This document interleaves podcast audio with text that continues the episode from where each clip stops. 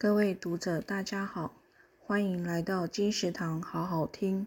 我是金石堂珍珍姐，今天要为您介绍的是诗一的书，由三采文化出版。您好，这里是记忆花店。听说这里可以帮人寻回记忆，是真的吗？书腰上的这句话与书的封面吸引着我，是让我想阅读的原因。与之前作品《遗憾收纳员》一样，是部疗愈小说。主角曹学义能看到死者记忆的能力，它是一个记忆花店。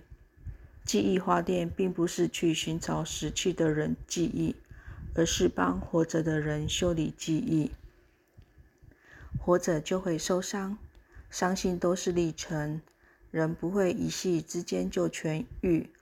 而好起来是漫长的修炼，他们能做的只是提供方法，至于能不能体会，全靠个人造化。